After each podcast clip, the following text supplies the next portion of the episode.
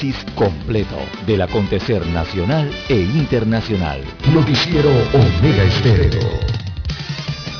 Omega Estéreo Noticias.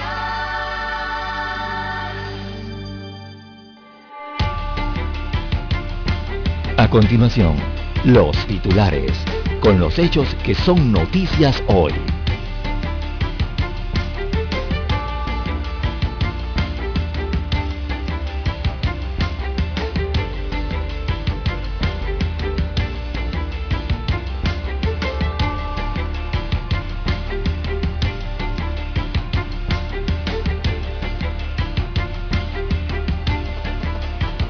Minera Panamá acepta propuesta del gobierno, aportará al Estado 375 millones de dólares anuales.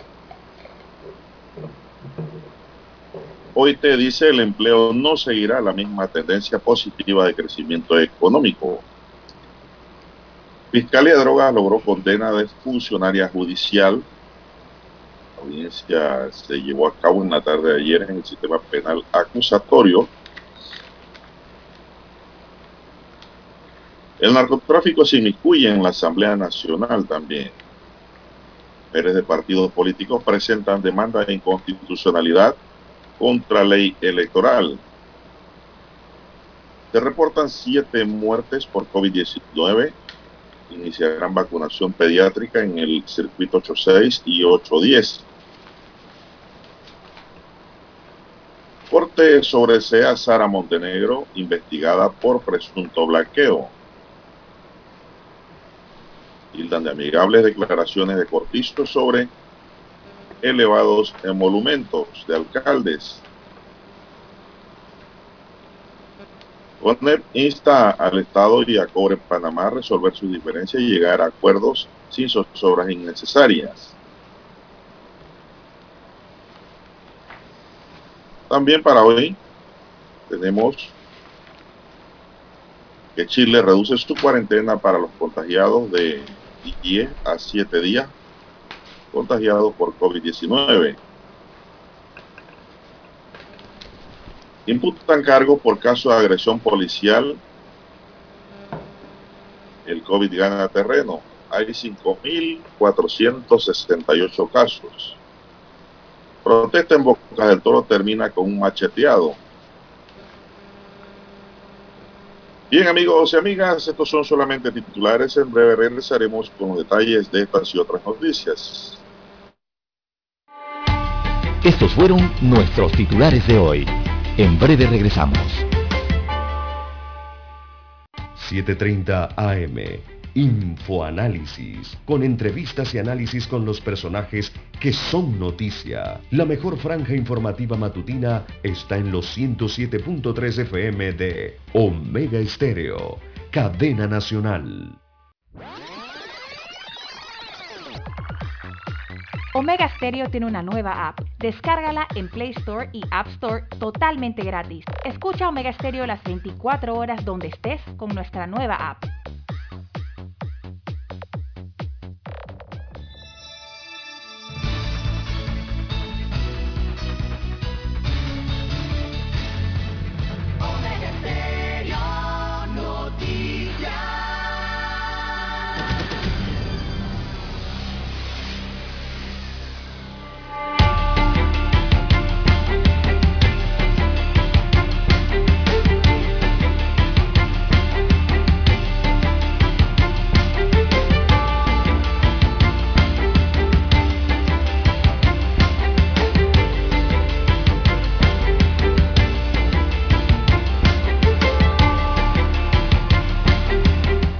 Bien amigos y amigas, muy buenos días.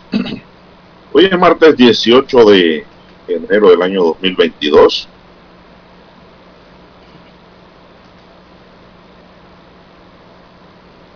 Dani Arauz está en el tablero de controles. En la mesa informativa les saludamos. César Lara. Y un servidor Juan de Dios Hernández Sanura, amigos y amigas, muy buenos días. Iniciamos la jornada como todos los días con fe y devoción, agradeciendo a Dios Todopoderoso por esa oportunidad que nos da de poder compartir una nueva mañana y de esta forma llegar hacia sus hogares llegar a sus automóviles, acompañarles a esta hora en su puesto de trabajo, donde quiera que usted se encuentre a esta hora de la madrugada. Pedimos para todos salud, divino tesoro, seguridad y protección, sabiduría y mucha fe. Así es, me pueden llamar, eh, bueno, escribir, llamar después de las siete y media, me pueden escribir a mi WhatsApp doble seis 14 14 45 para cualquier información que usted tenga, cualquier consulta que usted tenga sobre cualquier tema, sobre todo jurídicos, legales, políticos a veces, como no. Estamos ahí adelante para interactuar. Entonces César Lara está en la red social, no sé cuál de todas él usa más. ¿Cuál es tu cuenta, don César?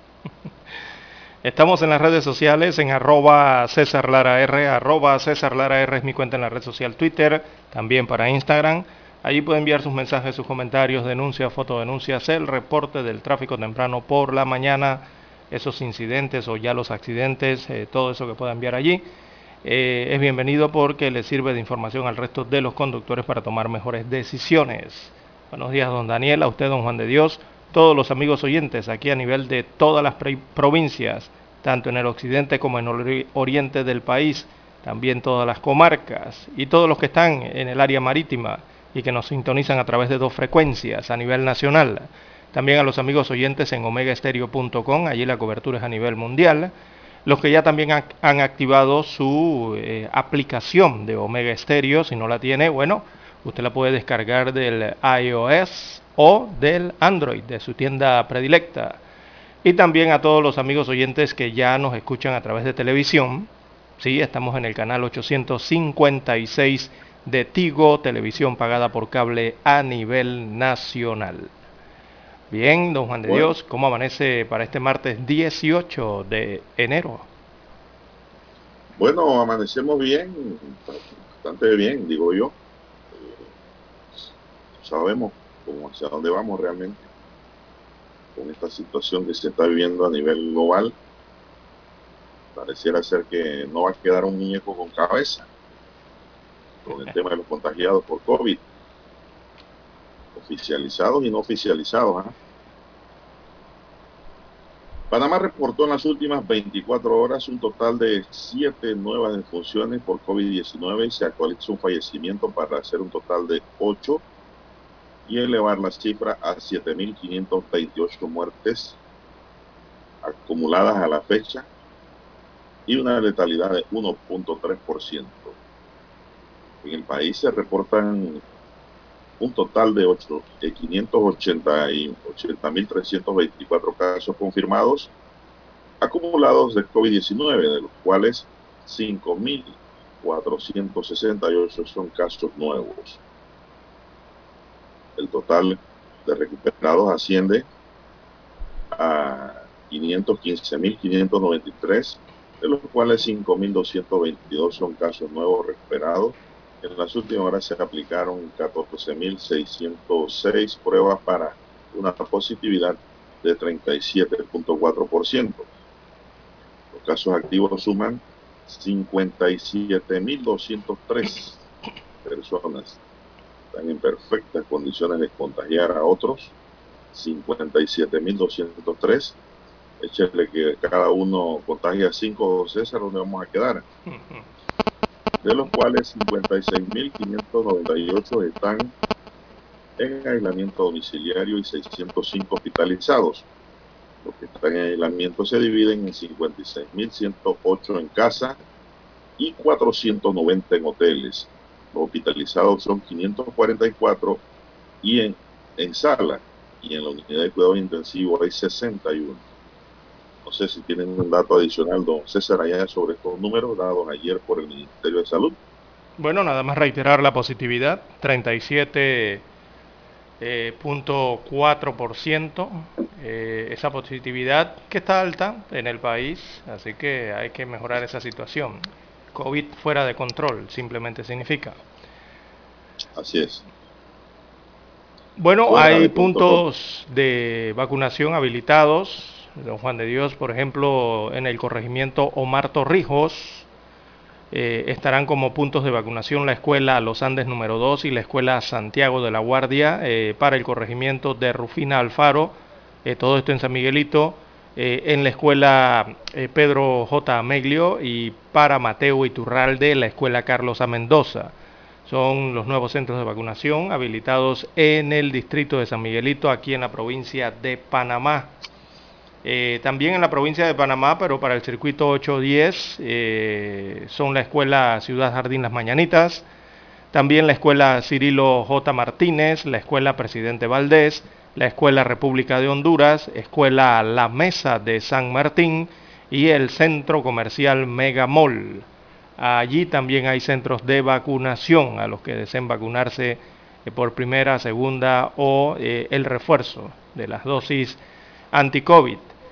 Bueno, eh, son los centros de vacunación en las áreas más pobladas acá dentro de la provincia de Panamá, San Miguelito y sobre todo el sector este de la provincia. Recordemos que ya se han aplicado 6.770.303 dosis de estas vacunas, 3.1 eh, millones son primeras dosis, es la cantidad de habitantes vacunados en el país. 2,8 millones son segundas dosis, esos son 2,8 millones de personas que tienen la dosis completa, la pauta completa. Han cumplido con eso. Y hay 749.776 perdón, dosis de refuerzos. Y también 9.248 terceras dosis de... Eh, esto es para inmunosuprimidos. Así que así está la vacunación, don Juan de Dios, eh, a nivel nacional.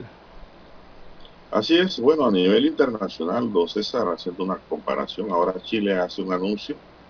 Ayer dijo que reduce de 10 a 7 días la cuarentena obligatoria para los contagiados por la COVID-19 ante las evidencias de que las infecciones por Omicron son más leves y duran menos que otras variantes.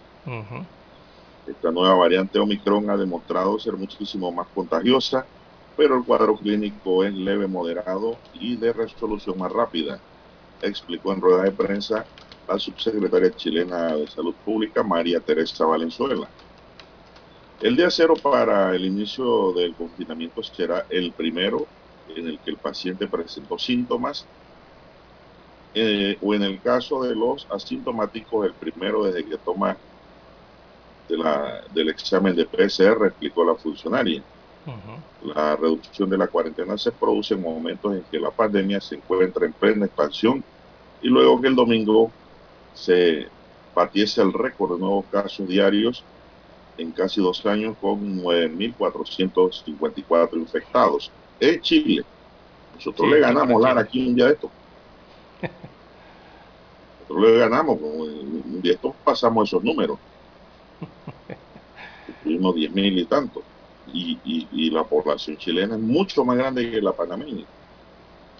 Sí, claro que sí.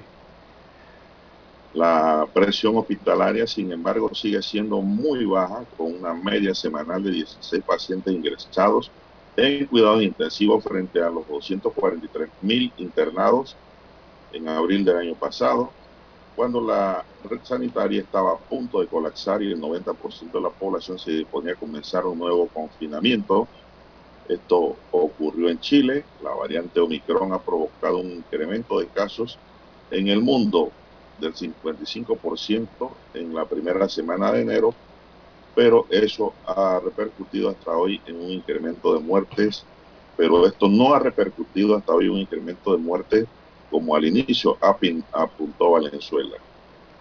En las últimas 24 horas Chile registró 8.000 900 nuevos casos y 32 muertes, lo que deja el balance total desde el inicio de la pandemia en 1,88 millones de infecciones y 39.426 fallecimientos, Lara, en la estadística chilena. Así, a nivel suramericano, ¿no? Eh, eh, tomando nuevas pautas entonces en cuanto a la cuarentena. Eh, recordemos que las cuarentenas tienen como objetivo mantener a una persona que pudo haber estado expuesta al virus alejada de otras personas. Esa es la cuarentena. Regularmente es quedarse en casa, ¿verdad? Eh, eso en cuanto a las cuarentenas allá en Chile. Aquí en Panamá no es muy diferente. El aislamiento es muy distinto. Ya el aislamiento es cuando usted es un COVID positivo y tiene que mantenerse lejos de las demás personas, incluso si está dentro de su casa cuando es aislamiento. Bien, hay que hacer la pausa y retornamos. Noticiero Omega Estéreo. La mejor franja informativa matutina está en los 107.3 FM de Omega Estéreo, 530 AM. Noticiero Omega Estéreo presenta los hechos nacionales e internacionales más relevantes del día. 730 AM. Infoanálisis. Con entrevistas y análisis con los personajes que son noticia. De 8 y 30 a 9 y 30 de la mañana, sin rodeos, con Álvaro Alvarado. De lunes a viernes por Omega Estéreo.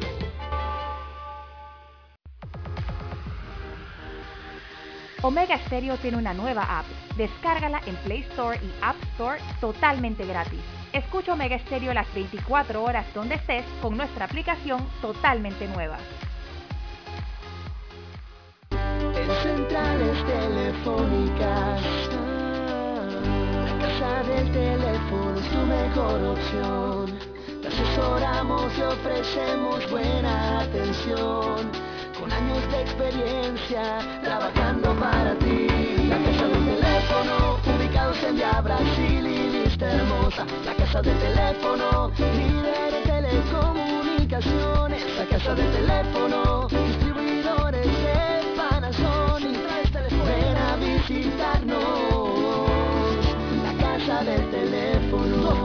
0465 lcdtcorp.com Distribuidor autorizado Panasonic Para anunciarse en Omega Estéreo, marque el 269-2237. Con mucho gusto le brindaremos una atención profesional y personalizada. Su publicidad en Omega Estéreo. La escucharán de costa a costa y frontera a frontera. Contáctenos 269-2237. Gracias.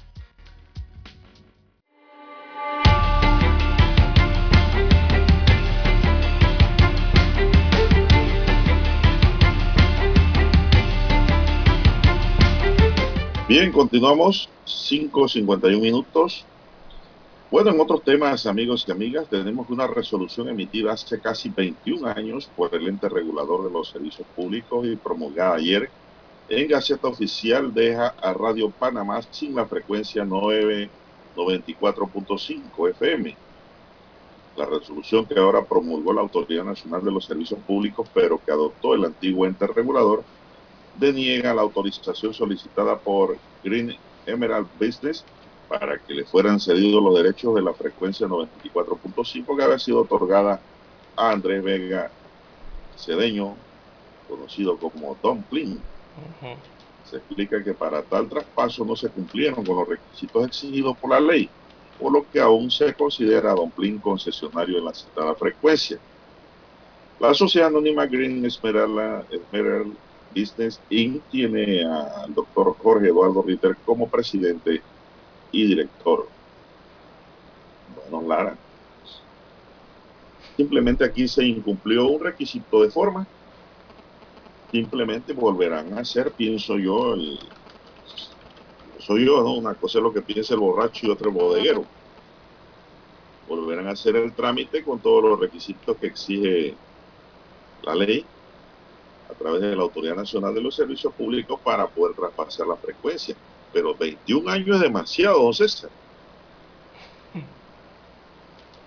¿Quién entiende esto?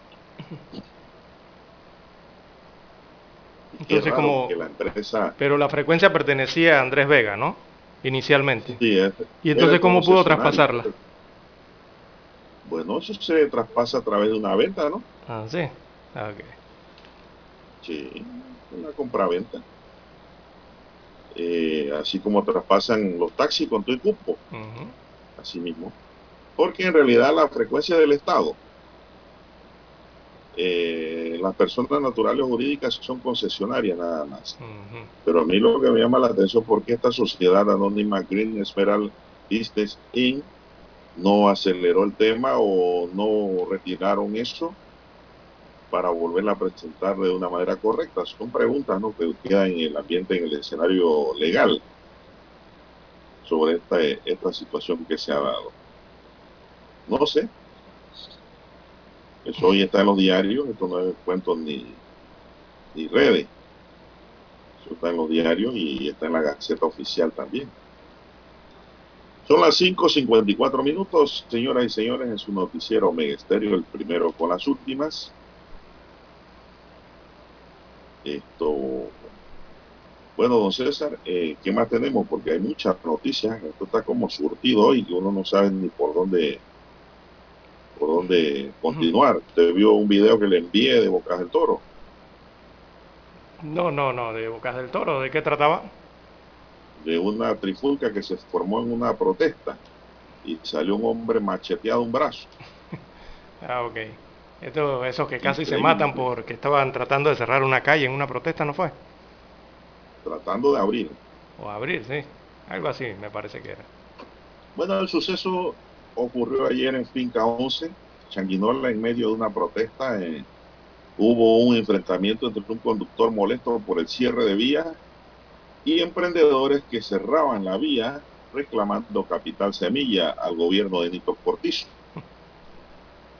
El molesto conductor pedía a los manifestantes que abrieran uno de los paños y se permitiera libre tránsito. E intentó dice, por pasar lo que fue impedido por los emprendedores, hubo una especie de pelea entre el hombre sentado en el timón y provisto de un machete y dos manifestantes que lo golpeaban. En algún momento el forcejeo del conductor sacó un machete y agredió a otro emprendedor en el brazo. Y el propio chofer resultó con una gran herida en el brazo izquierdo. La verdad es que el incidente es confuso, don César. No sé si es como lo está narrando Crítica Libre hoy, pero yo el que vi cortado fue el conductor, que bajó del carro con el brazo casi desprendido. El defensor del pueblo, Eduardo Leblanc, alegó que tenemos derecho a manifestarnos, pero sin violencia. Protestas no pueden ser objeto de comisión de actos delictivos y retención ilegal de personas, dijo el defensor del pueblo. Que no sea violencia física, porque desde el momento que usted tranca una vía hay violencia hay violación de normas. Pero lo que no debe haber es esos enfrentamientos, pienso yo, Lara, y, de ese tipo. Y aquí hay un delito. Esto no es como cuando se agarran a pedrada con la policía, que ahí nadie sabe quién es quién, el que sale con la cabeza rota vaya al médico, punto. Y no, aquí van a procesar a alguien por este delito de lesiones personales. Créame que así va a ser. Y así ocurrió allá en Boca del Toro. Es una salvajada también, la De verdad que es una salvajada. ¿Qué gano yo con darle un darle un machetazo a otro cristiano? Eso no, no es eso no es correcto. Esos son de pueblos salvajes, ese tipo de actitud. Tipo vikingo, Clara. ¿Sabes que los vikingos eran las tribus más violentas? No andaban con cuentos, pero parece ser como que ha quedado un gen por ahí. Y mire lo que pasó allá en Boca del Toro ayer. Son las 5.58 minutos en su noticiero Megesterio, el primero con las últimas. Yo pensaba que eso había ocurrido en otro país de Centroamérica. Sí, al ver la fotografía uno se queda eh, perplejo, ¿no? de ver esa herida en el antebrazo eh, esa gran herida expuesta, ¿no? Gran eh, herida, Lara. Porque sí, eh, la verdad es que casi todo el antebrazo, oiga. casi se lo tumban. Un poquito más y exactamente, lo mutilan por poquito, ¿ah? no, y, gracias a Dios no el salvaje que hirió allí no le tiró al cuello. No lo hubieran matado. Esto no es correcto. Comparto la opinión del defensor del pueblo la protesta tiene que ser pacífica entre los manifestantes. No puede ser violenta. Aquí va a quedar uno preso, ¿eh? y bien preso va a quedar, porque eso no es obvio para llegar a esos extremos. Eso se le llama violencia fútil dentro de la criminología. Bien, ¿qué más tenemos? ¿O nos vamos a escuchar nuestro himno nacional? Vamos al himno, vamos, de Dios.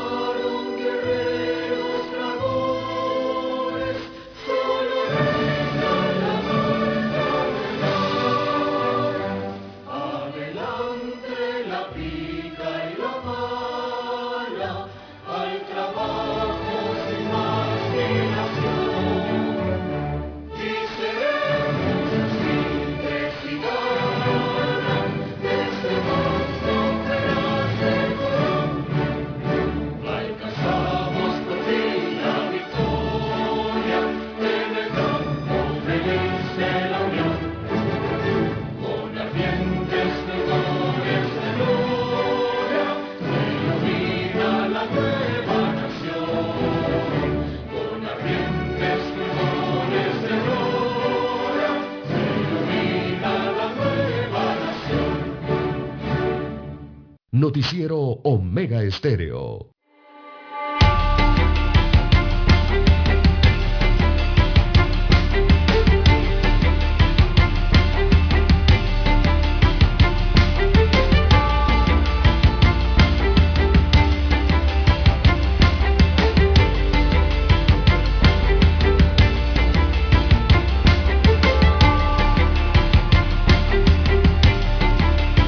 Avance el reloj, son las seis, dos minutos. A conducir con mucho cuidado, ¿ah? los peligros y las muertes están a la orden del día, pues en las calles. Así que a protegerse, a manejar a la defensiva. No se busca un problema gratis, porque si es un problema gratis, si usted maneja mal, descuidado, se está buscando un problema. Y cuando abre los ojos reacciona, está en un problema ya. Así que mejor es hacer las cosas con buen discernimiento, buena concentración, buen manejo, escuchándome en estéreo, ¿verdad? Concentrado en las noticias y abriendo los ojos para ver adelante, a los lados, con los retrovisores, hacia atrás, también quien viene atrás, o sea, estar como quien dice pendiente del manejo. Así es. Bueno, mire, mire lo que ocurrió, don Juan de Dios, ahora que habla de manejo, antes de ir con la minera, un niño de tres años de edad que se encontraba jugando con otros menores murió luego de ser atropellado por un automóvil. Un niño de tres años de edad, alrededor de las 6.40 de la tarde del día de ayer. Esto ocurrió en el sector de Pueblo Nuevo, en el corregimiento de Ovaldía, en el distrito de La Chorrera, provincia de Panamá Oeste. Se dio este trágico, esta, esta tragedia, ¿no? Con este niño de cinco años de edad que muere atropellado en este punto de la República. Los primeros informes extraoficiales indican que el conductor de un automóvil 4x4, eh, un pick-up, doble cabina de color rojo, no se percató que el menor estaba jugando cerca de su casa y lo arrolló. Minutos antes del trágico hecho, el conductor dialogó con un vecino y al terminar decide seguir su marcha. Y en minutos de haber iniciado la marcha, solo logró escuchar gritos por lo que detiene el auto, se baja del mismo y observa al niño tirado en el pavimento en la parte trasera del auto. Así que el hombre tomó en brazos al pequeño y lo trasladó hacia el hospital Nicolás Azolano, eh, donde se dictaminó el fallecimiento. El conductor de 38 años de edad se entregó a las autoridades. Eh, don Juan de Dios, en este, en este trágico accidente en la provincia de Panamá este el día de ayer, en que muere este infante de cinco años atropellado. Bueno, va a ser procesado por homicidio culposo. Es decir, homicidio por descuido. También le tengo otra, pues. Usted me saca una allí, ahí, accidente, yo le tengo otra, Lara. Y esa ayer la tiramos tempranito en primicia. Un hecho trágico también de carretera. Sobre la mujer que murió atropellada por un taxi en la vía Fernández de Córdoba, en el Ingenio, cerca de la estación de la línea 1 del metro. La dama estaba cruzando dentro de la línea de seguridad, relata la nota, pero fue embestida por el taxi y falleció de forma instantánea. Luego de investir a la señora, el transportista selectivo chocó contra otro vehículo que circulaba por el área. Al conductor implicado en el hecho, dicen los testigos, se le vio evidentemente afectado y lloraba por lo que ocurrió. lo que le acabo de decir Lara, cuando usted reacciona ya está en el problema. Entonces hay que tener cuidado. Y los peatones, hay peatones Lara que piensan que la línea de seguridad es una barrera de acero. Uno y el celular. Y se tiran. Sí, y se tiran. Y el celular. Pensando que el conductor va a detener la marcha. ¿Y qué pasó si este conductor va distraído? Va pensando en otra cosa y no detiene la marcha. No crean que la línea de seguridad es una barrera. Hay que caminar también a la defensiva. Yo he visto mujeres, Lara, que van con el celular y entran a la línea de seguridad como si eso fuera una barrera de acero para el carro. Digo, miren qué ignorancia. No saben que puede haber una situación de peligro. ¿Cuántas personas no han muerto o no han sido atropelladas en línea de seguridad, Lara? Muchísimas. La línea de seguridad es un aviso que el conductor debe respetar, pero si te va distraído, ¿quién pierde? Así Era el conductor de el, que atropelló, era un vehículo sedán eh, del transporte selectivo, un taxi, don Juan de Dios, matrícula T00555. Eh, fue el que atropelló a esta mujer en la vía Fernández de Córdoba, frente a la estación del Ingenio, allí donde se encuentra el metro de Panamá o la línea 1, ¿no? Prácticamente allí cercano. La responsabilidad en estos accidentes sobre línea de seguridad, la responsabilidad va a recaer sobre el conductor. Sí, sí, sí, sí, exacto. Pero ya para que una responsabilidad que no va a resolver la muerte o, eh, digamos, las lesiones graves que pueda sufrir alguien por ahí que se haya tirado ante un conductor despistado. Entonces también hay que pelar el ojo antes de tirarse a la línea de seguridad.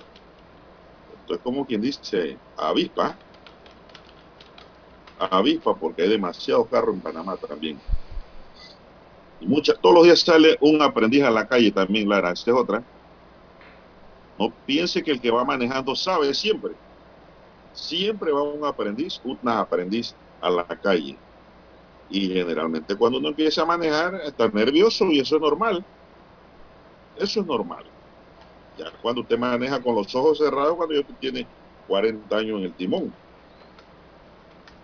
Así, eso es, eso es número uno. Y, ya aprendiz va a tener nerviosismo. Y número dos, recordemos que las estaciones del metro, sea, todo conductor, ya debe, por lo menos aquí en Ciudad Capital, creo que debe tener conciencia de eso, ¿no? Que donde están las estaciones del metro, don Juan de Dios, o están las estaciones de las zonas pagas de los metrobuses, oiga, usted tiene que circular primero más despacio, uno, y dos, eh, con mayor eh, previsión, porque son áreas prácticamente que se convierten en peatonales, don Juan de Dios. Son las áreas que más líneas de seguridad tienen en todos sus, en todos sus ángulos, si es una cuadra o es una estación, eh, y donde más circulan peatones, están caminando, pululando gran cantidad de peatones, eh, sobre todo en las estaciones del metro, don Juan de Dios. Hay que tener mucho, pero mucho cuidado, y eso los conductores lo deben saber. Pero bueno, ocurren estas situaciones. Bueno, César, y pues otra noticia, pero lamentable porque se trataba de una funcionaria, una funcionaria que era notificadora judicial en Plaza Edison y que inicialmente se había reportado que laboraba en el juzgado cuarto penal de Panamá. Fue aprendida ayer en el sector de La Cresta, en Colón, por la vinculación de la operación Fischer y hora más tarde pactó un acuerdo de pena de 48 meses de prisión por blanqueo de capitales que se reemplazó por una multa de 4.100 dólares. La señora presentaba siete meses de embarazo y su vinculación era porque tenía su nombre la casa que ocupaba y que había adquirido su pareja que ya permanecía detenido eh, por la operación Fischer que permitió capturar a inicios de diciembre pasado 56 personas que integraban una célula panameña liderada por Jorge Luis General y ligada al clan del Golfo César. Bueno, mire lo que ella lo, que ella tenía Lara para que se entienda y se comprenda mejor. ¿eh? Lo único que tenía Lara ella era la casa que ocupaba y que había adquirido su pareja, que ya permanecía detenido entonces quiere decir que la casa estaba a nombre de ella. Entonces, porque si no hubiera estado a nombre de ella, no pasa nada. No le hubieran podido hacer cargo. Ahora, yo pienso que esta señora también, Lara, llegó a este acuerdo de pena fue por su estado de embarazo, mire. Porque este era un tema debatible ante los estrados judiciales. Así lo veo yo como abogado. Bueno, pero eh, queda entonces allí el tema por delitos relacionados con drogas en Panamá, ¿no? O narcotráfico, perdón, narcotráfico creo que. No, no, no, no, blanqueo de capitales. Blanqueo de capitales es la cuestión. Sí, sí, sí, sí. Acuérdense que el blanqueo de capitales es el delito de limpiar el dinero sucio que proviene de cualquier delito, no necesariamente del narcotráfico. Bueno, Así están las cosas, son las 6:12 minutos. Bueno, Lara, y ayer llamó la atención el hecho de que Minera Panamá eh, aceptara la propuesta de gobierno de aportar al Estado 375 millones anuales. El MISI recibió la notificación formal de la empresa donde acepta la propuesta del gobierno. El presidente Cortizo se pronunciará hoy acerca del tema. Lo que me ha llamado aquí la atención es que la minera no pataleó. Para nada. no, no, no, o sea, es decir, no presentó ningún tipo de, no presentó ningún tipo de objeción. Dijo que está bien. La empresa minera Panamá, filial de la canadiense First Quantum Minerals, aceptó ayer la propuesta del gobierno que incluye un aporte anual mínimo de 375 millones de dólares al Estado panameño por parte de la mina Cobre Panamá como parte de las acciones para lograr un nuevo contrato con el Estado. La empresa en un comunicado dijo comprender los términos generales planteados por el gobierno de Panamá y a la vez que considera razonable el aporte anual mínimo de 375 millones de dólares. En ese sentido, aceptamos la propuesta del gobierno nacional a la vez que solicitamos se brinden las protecciones necesarias con el fin de que se salvaguarde la continuidad de la operación durante la vigencia del proyecto de Detalló Minera Panamá. La compañía aseguró estar optimista de que se pueda anunciar el logro de un compromiso que sea mutuamente consono con lo expuesto en la propuesta recibida del gobierno panameño el pasado 13 de enero. El gobierno le había dado a Minera Panamá un plazo hasta este lunes 17 para responder a la propuesta en la cual se establece un sistema de regalía móvil sobre las ganancias brutas de Minera Panamá que fluctuaría entre el 12 y el 16%. Ese monto es significativamente mayor al 2% que la empresa paga en la actualidad. Imagínense cuánto estamos perdiendo. Con la propuesta gubernamental minera, Panamá también pagaría al Estado panameño un impuesto sobre la renta de 25%, que antes no pagaba, entonces. El ministro de Comercio, Ramón Martínez, aseguró que estos cambios implicarían un incremento en los ingresos del Estado en aproximadamente 400 millones de dólares anuales teniendo un piso de aportaciones anuales de 375 millones, dependiendo del precio del cobre en los mercados internacionales. Los porcentajes de regalías, así como el impuesto sobre la renta, se ajustan a lo que cobran otros países como Chile y Perú a la industria minera, detalló el ministro Martínez. Bueno, ese contrato de cuándo viene, la, pregunta que yo me hago. Bien, vamos a la pausa, don Dani, regresamos.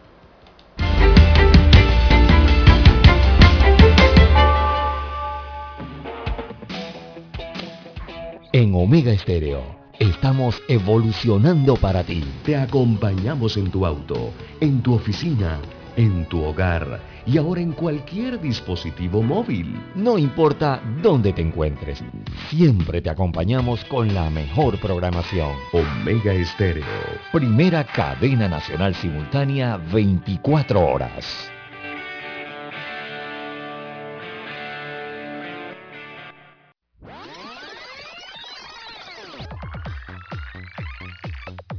Omega Stereo tiene una nueva app. Descárgala en Play Store y App Store totalmente gratis. Escucha Omega Stereo las 24 horas donde estés con nuestra aplicación 100% renovada.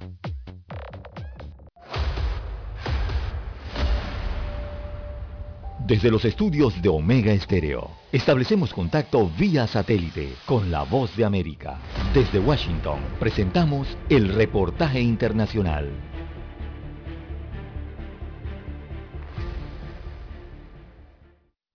Han pasado 20 años desde que los primeros prisioneros de la guerra contra el terrorismo llegaron al centro de detención militar estadounidense en la bahía de Guantánamo, en Cuba. Al menos 800 personas han estado detenidas allí durante las últimas dos décadas, la gran mayoría de las cuales nunca fueron acusadas formalmente de ningún delito. Mansur Adaifi, un ex detenido que ha dedicado su vida a cerrar la prisión, conversó con La Voz de América y dijo,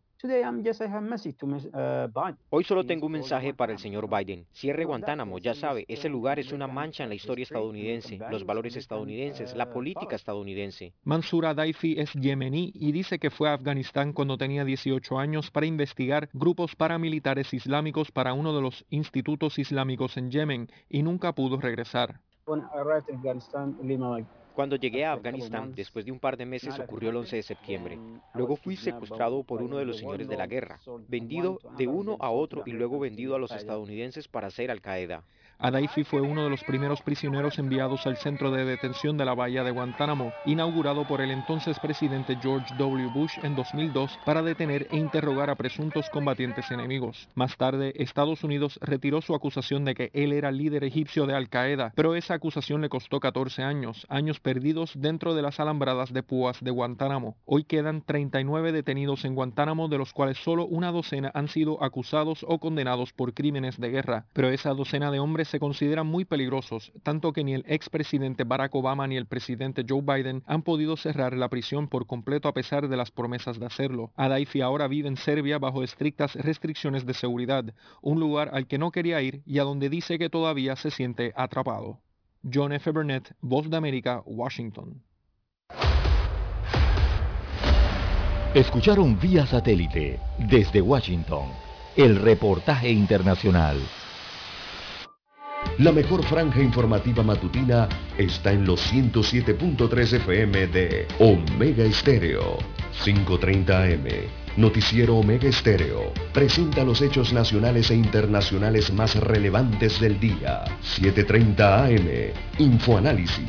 Con entrevistas y análisis con los personajes que son noticia.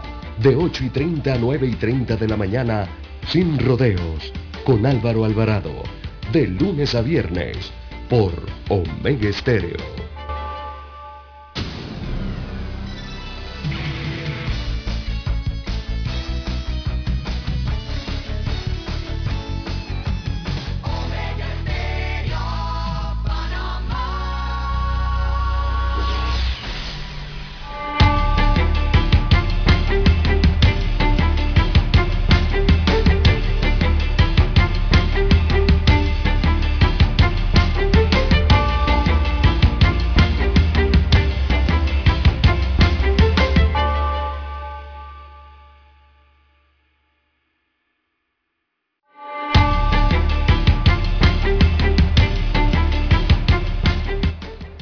Bien, amigos oyentes, las 6.19, 6.19 minutos eh, de la mañana en todo el territorio nacional. Así que con esto de la minera Panamá, don Juan de Dios, bueno, ya usted le explicaba, el acuerdo contempla el pago o incluye la regalía de entre 12 a 16%, que generaría al Estado 400 millones de dólares anuales, muy por encima del 2% previsto en el contrato de concesión declarado inconstitucional en el año 2018. El contrato actual, no el primero, ¿ah? el actual tiene una regalía del 2% sobre ventas. Sobre ventas. Hemos querido pasar a un sistema de regalías que vaya en virtud de las ganancias, de las ganancias de la empresa. Y por tanto se planteó una estructura de 12% al 16% de regalías en base a las ganancias brutas. Las ganancias brutas. Así dijo el ministro de Comercio Ramón Martínez. Eh, es algo complicado, eh, eh, digo, tratar de explicar esto, ¿no? Porque hay dos formas, bueno, básicamente hay dos formas de cobrar regalías en el tema de la minería. Una es una de las formas es un porcentaje sobre la producción bruta, ¿no? Que, que son las ventas totales sin deducción de ningún tipo, como es el caso de Panamá, o era el caso de Panamá. Y la otra es como el caso que usted trajo a colación de Chile. En Chile por lo menos eh, se calculan en base a la ganancia operativa. Cuando es ganancia operativa es luego de deducir los costos de producción. Así que son básicamente las dos formas en que se cobran las regalías a nivel de, estos países eh, con minería. Panamá utiliza regularmente la primera o la utiliza, que es el porcentaje de producción eh, eh, bruta, ¿no? Es como lo tenía calculado Panamá. Eh, lo cierto es, Lara, que no había contrato ahora mismo. Y la inversión de la minera estaba allí, puesta en tierra, a raíz de que la Corte Suprema de Justicia declaró inconstitucional el contrato que había efectuado el Estado con la empresa en donde en realidad las regalías eran, era miserable. Yo no sé ahora cómo queda esto, dentro de qué grado porque la minera ahora mismo estaba en una situación como de no exigir mucho tampoco.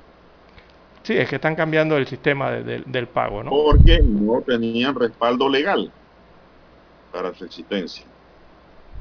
Ya con nuevos acuerdos y la formalización de lo mismo, ya la empresa pues entra nuevamente a un escenario de contratación para el cumplimiento de lo pactado. Esto, el presidente Cortizo se pronunciará hoy tras el anuncio de Minera Panamá. El ministro de Comercio un comunicado confirmó haber recibido esa notificación de la empresa donde acepta la propuesta presentada por la comisión negociadora del gobierno designada por el presidente. Se anunció que el mandatario se pronunciará sobre el tema hoy martes 18. Eh, la gran pregunta que ahora va a surgir, Lara, ya se la adelanto, es si Panamá pudo haber sacado mejores dividendos, mejor beneficio que lo que pactó. Eh, en los años anteriores sí.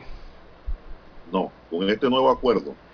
Mm, Es que están cambiando. No, los años anteriores pérdida. sí, era Los pérdida. años anteriores pérdida, Lara. No olvides, los, los años anteriores no cuentan, por eso yo pregunté ahora mismo qué gobierno negoció eso. El primer contrato que fue declarado inconstitucional. No tengo en la memoria quién fue el que negoció eso. Ese contrato leonino que existía. Porque es leonino. Este Eso nuevo, le dejó mucho dividendo a la minera. Este nuevo, lo que entiendo, según dice el ministro Ramón Martínez, digo, esto no es un tema tampoco tan fácil de explicarlo, ¿no? Y, y es- eh, hay mucho desconocimiento al respecto en Panamá sobre cómo se eh, tratan esto de las regalías, pero según lo que veo, el acuerdo entonces pasa de ser eh, la regalía del 2% sobre venta bruta, o sea, la producción total, eh, y han pasado ahora a un sistema de regalías que va en virtud a las ganancias de la empresa, en virtud a las ganancias de la empresa. Es la otra forma. Esa en virtud a las ganancias de la empresa es como se hace en Chile, eh, que se calcula la ganancia operativa ¿no? de- de- del negocio de la empresa sin deducir los costos de producción. Luego de deducir los costos de producción, perdón. Y entonces allí se sacan los porcentajes. eh, Bueno, de la pero, ganancia eh, de la empresa. Eh, bueno, Lara, se establece un sistema de regalías móvil sobre las ganancias brutas de Minera Panamá, que fluctuaría entre 12 y 16%. Ese monto es mayor al 2% que la empresa pagaba en la actualidad. ¿Qué indica eso? Que la regalía no es más que la participación del Estado en un porcentaje de ganancias que obtiene del producto en bruto que ganancial de la empresa. La producción bruta entonces, entonces la producción entonces es distinto. La producción bruta es el- las ventas totales, ahí cuando no se hace ninguna deducción de ningún tipo. No, no, no, no, no, ¿No es así? Ponga atención. La producción bruta no es así. Se establece un sistema de regalías móvil, móvil porque puede subir o puede bajar, Ajá. depende del precio del cobre en el mercado. Ok. Sobre las ganancias brutas de Minera Panamá, sobre las ganancias brutas de Minera Las Panamá. ventas no se totales, pues. esa palabra, ganancias. De las ganancias totales. Exacto. Eso es lo que quiere decir. Porque la empresa tiene que sacar todo su gasto de operaciones, su inversión y todo lo demás. ¿no? Exacto. O sea, entonces Para están pasando, en la caja. exacto, pasan del tema de la producción bruta, pasan es a la ganancia operativa. Hay que recordar bien, como usted bien señala esa palabrita, ganancia operativa. Entonces la ganancia operativa viene siendo luego de deducir todos los costos Pero de producción. Después que usted deduce todo eso para lograr sacar ese cobre, como lo vendió ya afuera en el exterior, entonces sobre eso es que va el porcentaje, ¿no? Claro. Ok, ahora sí Claro. estamos claritex. ¿Cómo, ¿Cómo te va a pagar un porcentaje también en Es que lo están entra- cambiando. En donde entra los costos de operación. Antes se hacía así. para la empresa. No. Era 2%, Lara. Lo- lo- la diferencia es que ahora va a ser entre 12 y 16%. Es decir, va a estar por encima de un 10% mínimo. En las regalías móviles que le corresponden al Estado. Es decir, Panamá realmente ha obtenido, yo puedo decir, no sé si usted lo comparte, un 10% mínimo por encima de lo que antes se obtenía. Exactamente. Sí, así es correcto. Ahora, Ahora sí entendí bien. Ahora viene la gran pregunta y lo que le pregunté a usted y lo dejaba en el aire también para los entendidos en la materia, los economistas y los matemáticos. ¿Se pudo haber sacado mejor contrato? Porque acuérdense que, claro, los contratos son la voluntad de las partes en base a las negociaciones que se produzcan, en los pros y los contras, ¿no? En que cada uno de los participantes ponen en una mesa Aquí eh, la propuesta salió fue del gobierno, de la comisión negociadora.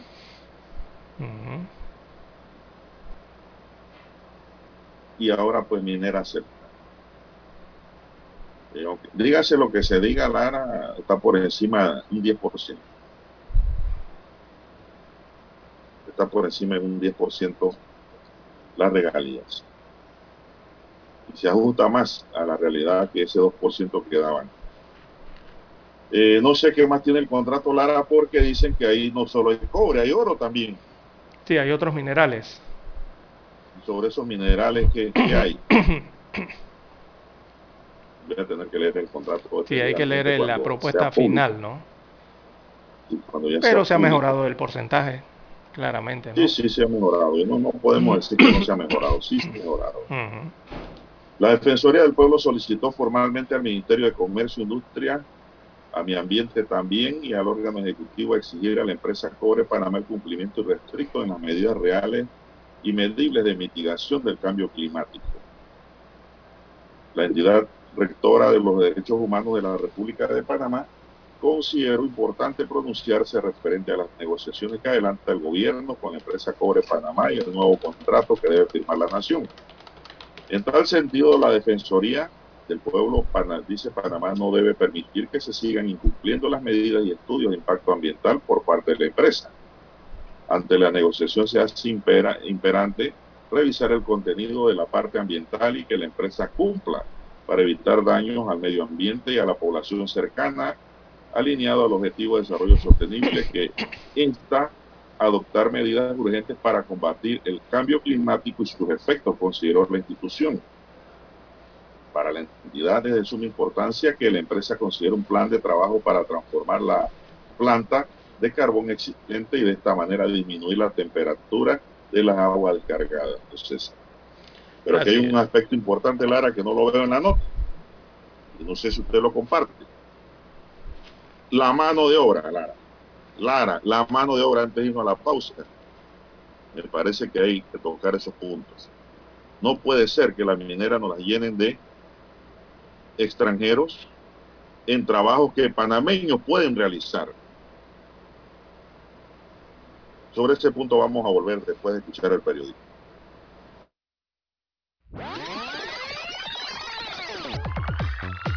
Omega Stereo tiene una nueva app. Descárgala en Play Store y App Store totalmente gratis. Escucha Omega Stereo las 24 horas donde estés con nuestra nueva app.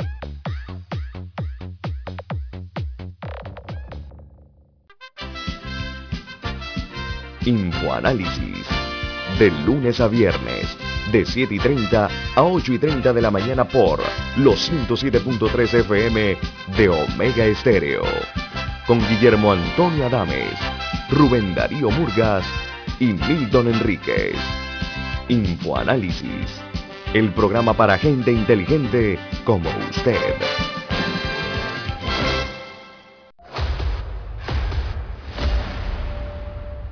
Desde los estudios de Omega Estéreo, establecemos contacto vía satélite con la voz de América.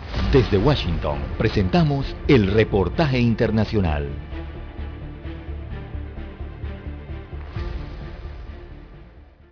Talleres de costura han estado creciendo rápidamente desde que comenzaron a coser mascarillas en medio de la pandemia. Algunas marcas de moda que hacían pedidos en China ahora buscan talleres cerca de las tiendas. Francisco Menchu y su familia llegaron hace tres años desde Guatemala y aquí están bordando su futuro. Tenemos más producción, entonces necesitamos más maquinaria para poder sacar la, la producción que tenemos. Los grandes centros logísticos de importantes cadenas de moda reciben pedidos de miles de fábricas, la mayoría de Asia, y los retrasos y el aumento de las tarifas de flete están están poniendo las marcas de ropa en un aprieto. Montserrat Figueras, consejera delegada de la marca de moda Sitamur, nos brindó detalles. Sí, definitivamente. Muchas empresas han sufrido mucho a raíz de la falta de suministro de productores asiáticos por todo el tema del transporte, el encarecimiento y es cierto que muchísimas marcas, las que yo conozco españolas y algunas europeas, están volviendo a hacer producción nacional. Igualada tiene una larga tradición en la industria textil, pero hace dos décadas la globalización se llevó la producción a China. Montserrat ha hecho una apuesta al adquirir una firma nacional y traer toda la producción a España. Encontrar mano de obra especializada es todo un reto. Y el mayor hándicap ahora mismo para que pudiera volver toda esta producción es todo el tema de inversión y falta de mano de obra. Igualada fue de las primeras ciudades en Europa en ser confinada por la pandemia, pero aquí hay esperanza de que la recuperación del sector textil traiga de nuevo la prosperidad. Alfonso Beato, Voz de América, Igualada, España.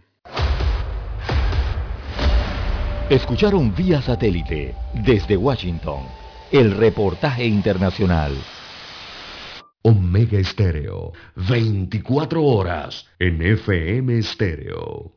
MM Company, la solución para tus textos escolares. Evita largas filas, ahorra tiempo y recibe tus libros escolares en la comodidad de tu casa. 396-1674, 6251-7417. MM Company, abona ya y separa tus textos. Pedidos arroba mmcompanyonline.com. MM Company, 396-1674, 6251-7417. Visita nuestra página web www.mmcompanyonline.com.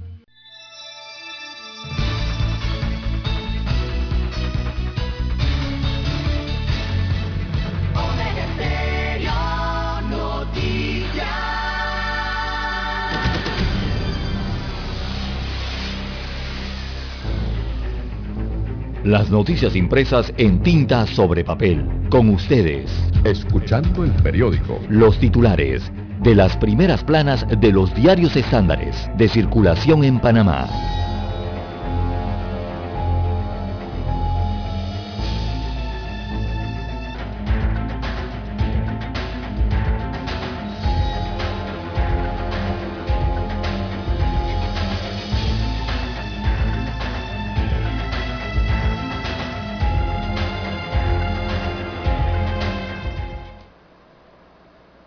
Bien, amigos oyentes, el diario La Prensa titula para hoy, municipio de Panamá paga más de 4 millones de dólares en dietas a sus ediles.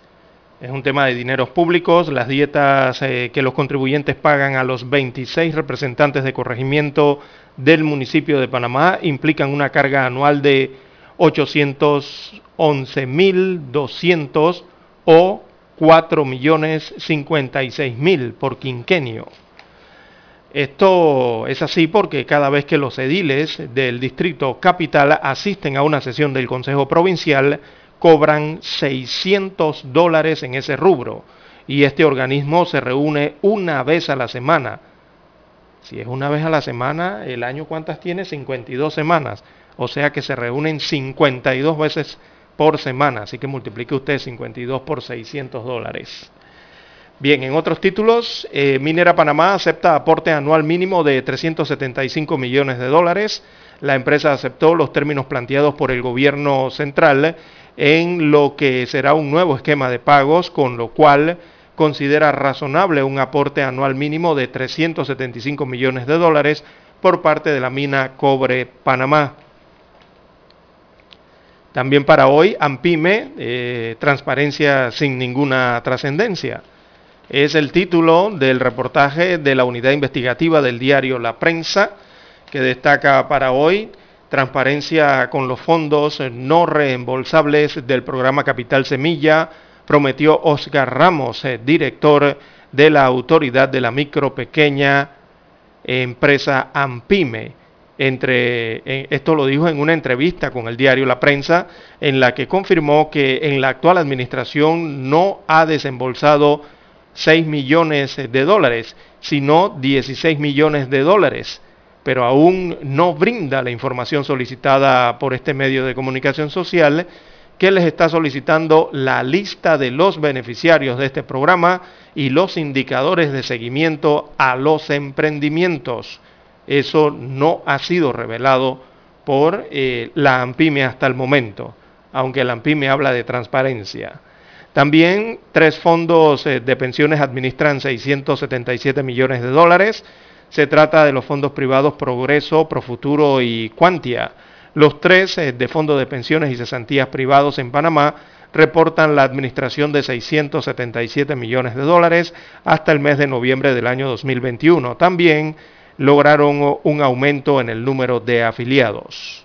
En otros títulos de la prensa, puertos logran crecimiento récord de 11.5% en el año 2021. Así que los puertos panameños movieron 8,6 millones eh, de TEUs, esto viene siendo contenedores de 20 pies en el año 2021. Esto es un crecimiento del 11.5% eh, o 889.903 TEUs o contenedores de 20, eh, de 20 pies en este caso, más que el año 2020.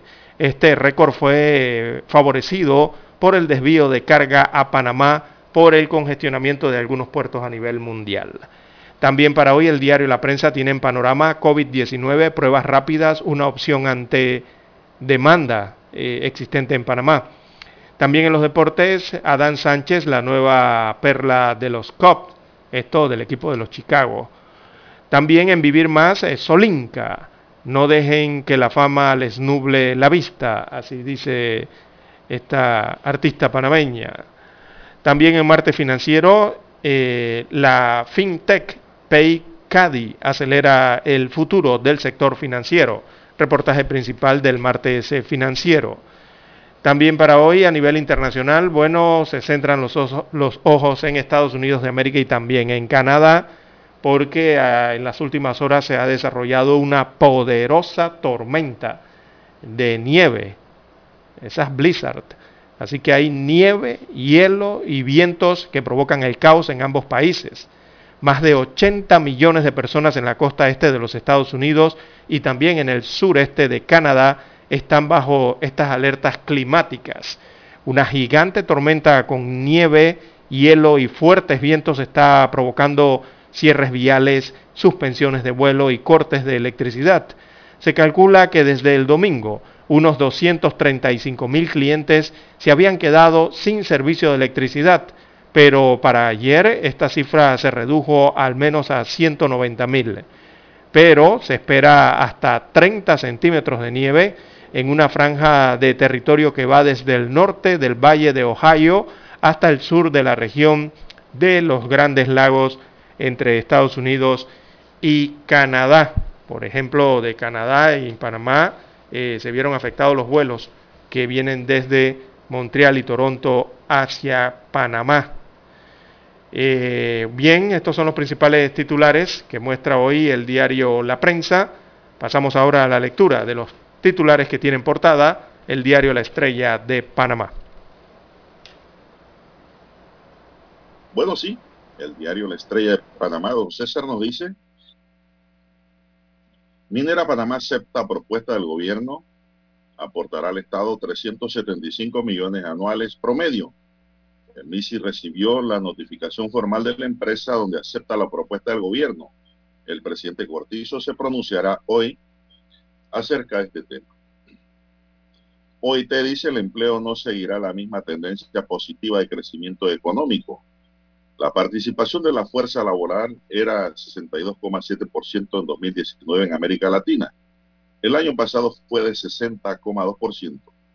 Este año será de 61% y el próximo 61,2%.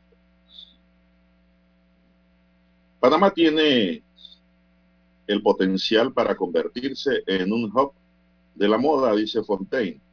La productora y fundadora de Physical Models comparte una entrevista con la estrella de Panamá y da su visión de sostenibilidad, la inclusión en las pasarelas y los retos de la pandemia. Fiscalía de Drogas logró condena de funcionaria judicial. La Policía Nacional anunció la aprehensión de la funcionaria que fue llevada a audiencia la tarde de ayer en el sistema penal acusatorio donde alcanzó un acuerdo de pena. Esto ocurrió en Colombia. El narcotráfico se inmiscuye en la Asamblea Nacional, resta otro titular del diario La Estrella de Panamá. mujeres de partidos políticos presentan demanda de inconstitucionalidad contra la ley electoral. Se reportan siete muertes por COVID-19. Iniciarán vacunación pediátrica en el circuito 86 y el 810. La Corte sobresea a Sara Montenegro, investigada por presunto blanqueo. Tildan de amigables declaraciones de Cortizo sobre elevados emolumentos. Cirilo Salas dice los partidos deben renovarse con caras nuevas de manos limpias en el tema del día del diario La Estrella. El 41% de los panameños cree que la situación está mejor. El 41%. Es decir, la mayoría no piensa así. CONEP insta al Estado y a Cobre Panamá a resolver sus diferencias y llegar a acuerdos sin zozobras innecesarias. Avanza la rehabilitación vial de Colón, aseguró el ministro Sabonge. Ya se ve la carretera Panamá-Colón con algunos avances de asfalto nuevo. Francia considera obsoleta la regla del límite de la deuda pública de la Unión Europea. Solo espectadores destinados podrán adquirir entradas para los Juegos de Pekín. La decisión del comité sin detalles sobre los espectadores designados se basa en la protección de la salud y la seguridad del personal y el público. Francia rectifica y no permitirá que Djokovic participe en el Roland Garros. Todos los que compitan en el torneo Roland Garros tendrán que tener la pauta completa, dijo el gobierno francés. La ley dice que está por encima de cualquier estrella. No es, no es que la estrella vaya a imponer sus reglas.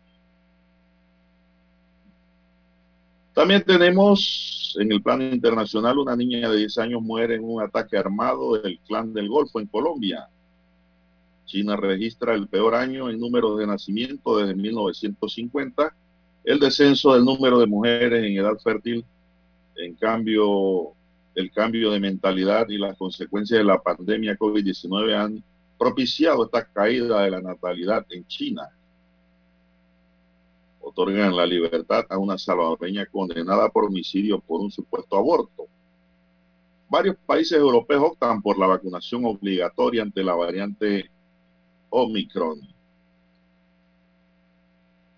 Así es. En otros titulares, ya pues, en tipo revista, en el Café con la Estrella, eh, Mary Claire Fontaine, de bueno, dice, Panamá tiene el potencial para convertirse en el hub de la moda. Conozca su visión de la sostenibilidad, la inclusión de las pasarelas y los retos de la pandemia en el sector. Bueno, esto para usted, don César, que le gusta moda. París se resigna a tener nueva pasarela virtual de moda por COVID-19. De las 76 casas de modas inscritas en el calendario oficial de evento, solo 17 eran desfiles presenciales y 29 presentaciones físicas, según ha confirmado la federación. Esto es en Francia. La depresión, ¿cómo superar el estigma sobre este trastorno mental? La depresión es un trastorno mental. ¿eh? Pues, eh, estoy triste, estoy me está teniendo un trastorno. De acuerdo con expertos, la falta de apoyo a las personas con trastornos depresivos y el miedo al estigma impiden que muchos accedan al tratamiento que necesitan. Así es. Por eso es importante la familia, Lara. Sobre todo la buena relación de esposos y esposas. Una ayuda al otro, el otro ayuda a una y ahí se van. La familia. Hay que conversar con los hijos, con los nietos, con los hermanos. Y buscar pues fórmulas y hacer que la gente se desahogue. Don César, cuando la gente se desahoga, que habla, conversa, dialoga con gente de confianza, ha dado un gran paso. Bien, estos son los titulares que hoy nos da el diario La Estrella de Panamá y concluimos así la lectura de los titulares correspondientes a la fecha. Vamos a una pequeña pausa y regresamos, don Dani. Hasta aquí. Escuchando el periódico. Las noticias de primera plana, impresas en tinta sobre papel. 7.30 AM. Infoanálisis, con entrevistas y análisis con los personajes que son noticia. La mejor franja informativa matutina está en los 107.3 FM de Omega Estéreo, cadena nacional. Para anunciarse en Omega Estéreo, marque el 269-2237. Con mucho gusto le brindaremos una atención profesional y personalizada. Su publicidad en Omega Estéreo. La escucharán de costa a costa y frontera a frontera.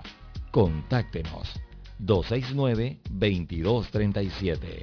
Gracias.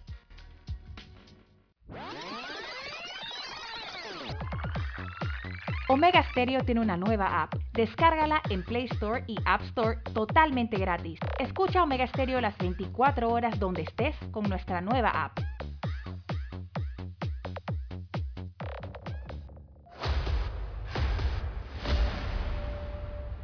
Desde los estudios de Omega Estéreo, establecemos contacto vía satélite con la voz de América. Desde Washington, presentamos el reportaje internacional.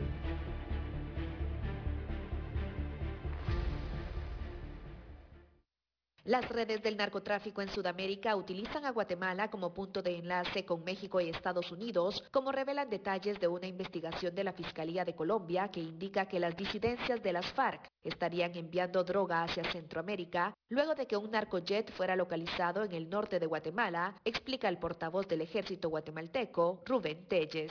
Es una aeronave de motor a propulsión que aterrizó en el municipio de en el 14 de diciembre de 2021. La investigación apunta a que la droga es recibida por el cártel mexicano de Jalisco Nueva Generación, mientras la Fiscalía de Delitos de Narcoactividad del Ministerio Público guatemalteco asegura que también investiga el caso según declaraciones del portavoz Juan Luis Pantaleón. Se reportó un total de 1.028 paquetes con resultado presuntivo positivo para cocaína, valorados en aproximadamente 14 millones de dólares de los Estados Unidos de América.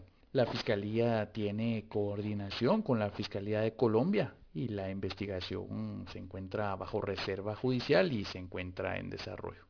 Según el analista en seguridad Julio Talamonti, por la cercanía con México, Guatemala se ha convertido en ese punto geoestratégico para el narcotráfico. Los cárteles sudamericanos encuentran la conexión perfecta con los cárteles mexicanos para el trasiego de la droga hacia el gran mercado de Estados Unidos en el territorio guatemalteco. Por esos más de mil kilómetros de frontera que hay con ese país. En 2021 se localizaron 20 aeronaves vinculadas a actividades del narcotráfico, la mayoría procedentes de Sudamérica y se incautaron 9.215 paquetes con cocaína, un número menor a las cifras de 2020, que reportó 39 aeronaves y 11.977 paquetes de droga.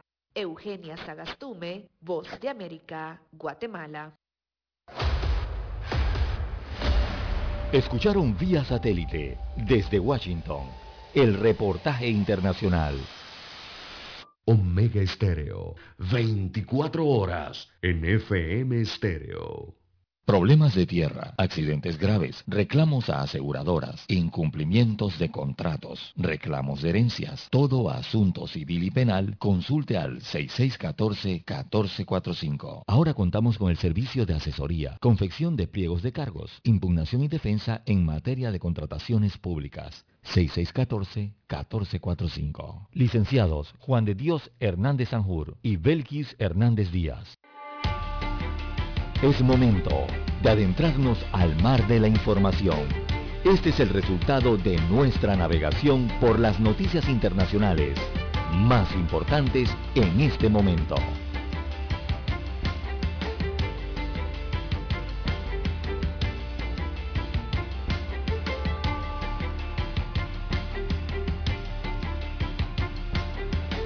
Bien, gira el reloj, César. Ya son las 6:51 minutos en su noticiero Omega Estéreo, el primero con las últimas. Bueno, Lara. Sabe que cuando yo estaba en primaria tenía una maestra que le metía un reglazo a todo el que ganaba menos de tres. le metía un reglazo. De veras. unas reglas de cobre casualmente que existían, unas reglas coloradas, doradas, que tenían un filo en la punta. No sé si Dani llegó a ver esa regla o recibió algún reglazo. Estilo, estilo tipómetro, las que conocen ahora, ¿no? Oiga, las maestras antes eran crueles. Era un reglazo, el premio era un reglazo si usted ganaba menos de tres. Y me vino a la cabeza esta idea porque cuando le hablé a usted de que gira el reloj, yo falté casi dos semanas por fiebre y gripe. Y me apareció un lunes, don César. Y la maestra puso un examen, un ejercicio sobre el reloj. Yo llegué asustado y yo me puse a hacer el ejercicio.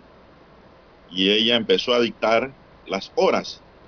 Y había que poner las manecillas en la hora que ella quería para luego ya calificar a ver si los niños habían aprendido el reloj. Para mí eso era novedoso. Yo no estaba en la clase.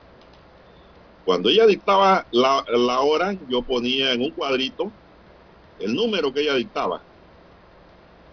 Digamos 7 y 10. Yo ponía 7, 2 puntitos 10 y lo encerraba en un cuadrito. Oiga, ese fue el reglazo más injusto que me dieron a mí. Cuando fue a calificar, me puso cero Clara. Y por allí mismo me dio el reglazo que me gané por haber obtenido menos de tres. Pero ella no se percató que yo estaba incapacitado. Pero lo más bonito de esto, Lara, es que yo estaba más adelantado que todos ellos. Porque yo estaba en la hora digital. Lo que venía a futuro. ¿Se da cuenta? Esa anécdota. Por eso cuando le dije gira reloj, los relojes ya no giran casi. Ahora todo es digital, hasta los celulares te da la hora digital. Y ese reglazo me lo gané injustamente, pero preví lo que venía a futuro, la hora digital, don César. El gobierno francés, que hace una década de días, una decena de días, perdón, había señalado que el serbio Novak Djokovic podría participar en el torneo de Roland Garros, aunque no estuviera vacunado, ha rectificado esa frase. Echó para atrás. Y avisa, avisa, como no, puso recula, puso reversa. Y avisa de que todos los que compitan tendrán que tener la pauta completa de vacuna. Igual que se le exigirá al público y a los profesionales implicados en este evento.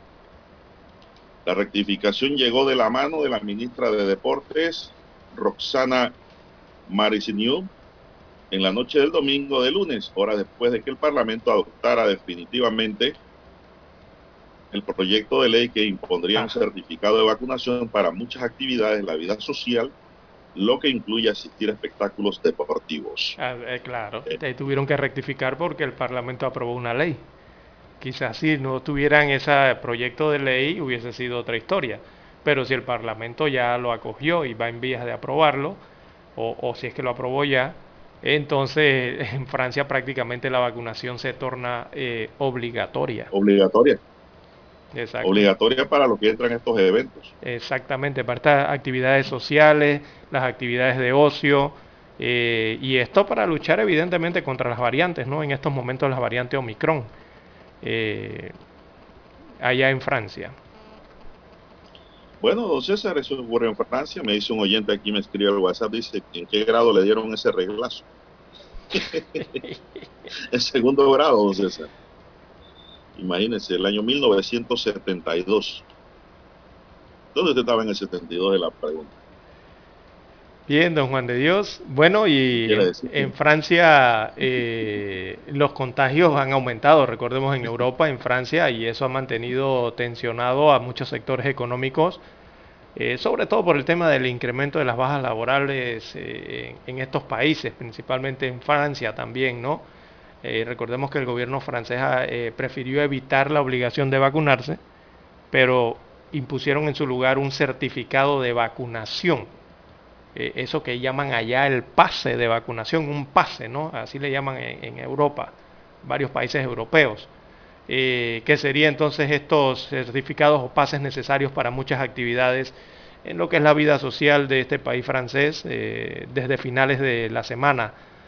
Así que una vez entren en rigores las nuevas leyes adoptadas definitivamente por el Parlamento del domingo de ayer, eh, la ley aprobada, entonces será prácticamente obligatoria la vacunación en Francia, eh, porque la vacunación entonces te da el pase ese, bendito, ¿no? Ese certificado, para poder hacer varias cosas en Francia. Entre ellas los temas estos que tienen que ver con esto de eh, el tenis y el Roland Garros específicamente, que es el campeonato que se desarrolla allí en Francia y todos los participantes tienen que estar vacunados entonces ahora oficialmente.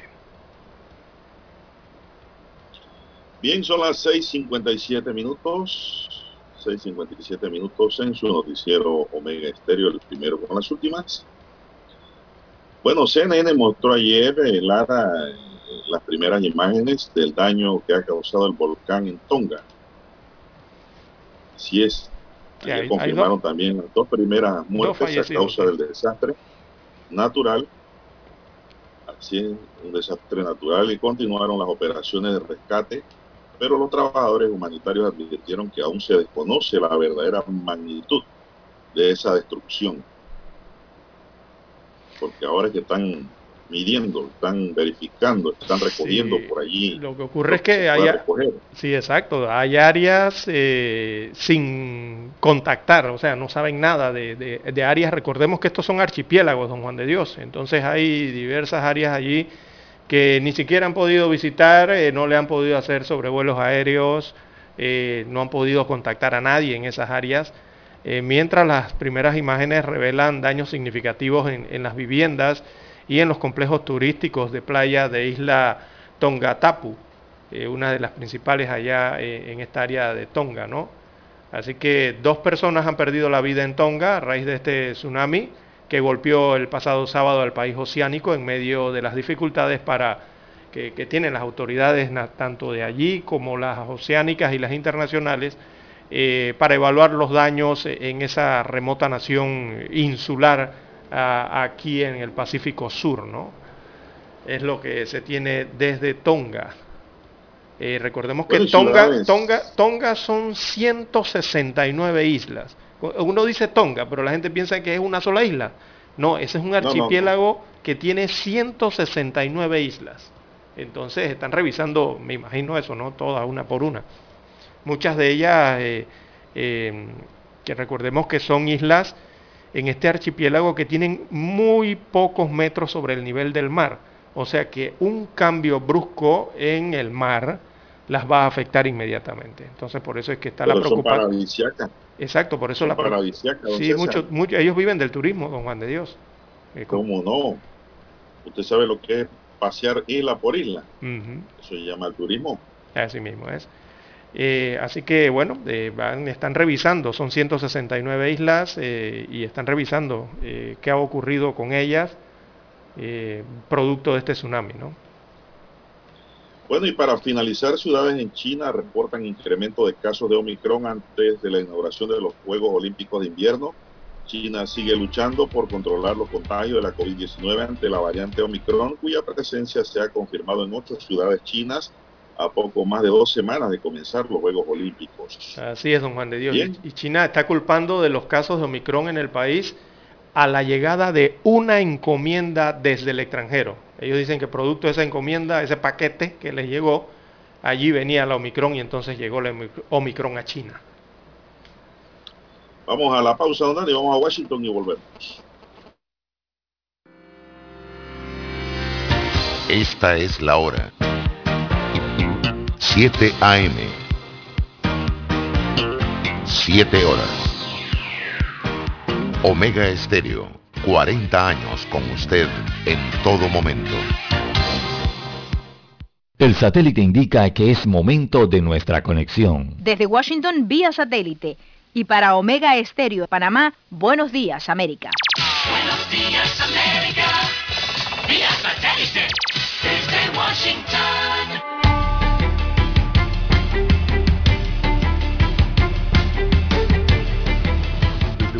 Leonardo Bonet.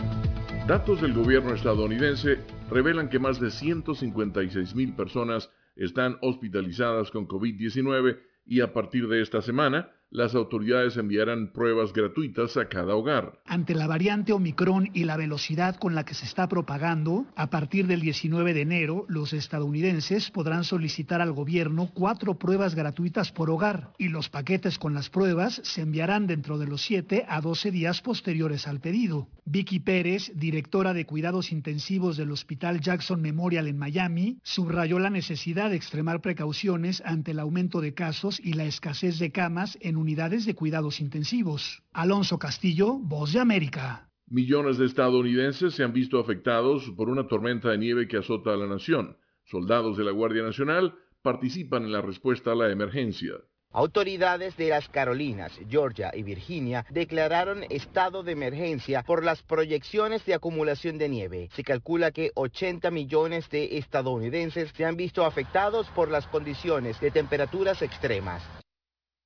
En la ciudad de Fort Myers, zona peninsular de Florida, un tornado tocó tierra y destruyó decenas de residencias. La fuerza de la naturaleza dejó a miles de habitantes del área sin servicio de energía eléctrica. José Pernalete, Voz de América. Casi siete años después de haber sido obligado a renunciar a la presidencia por acusaciones de corrupción, el general guatemalteco Otto Pérez Molina, la ex vicepresidenta Roxana Valdetti y varios exfuncionarios de su gobierno enfrentaron a un tribunal que les juzgará por una presuntamente millonaria defraudación aduanera. En una sala de audiencia abarrotada y con poco distanciamiento a pesar de la pandemia, un tribunal inició el debate oral y público contra 28 personas, entre políticos, exfuncionarios y particulares, acusadas de formar una organización criminal que defraudó millones de dólares al Estado. El canciller alemán Olaf Scholz y el presidente del gobierno español Pedro Sánchez se reunieron en Madrid para alinear sus agendas y planear la manera de promover sus políticas progresistas en la Unión Europea. Desde Washington vía satélite y para Omega Estéreo de Panamá hemos presentado Buenos Días América. Buenos días América, vía satélite desde Washington.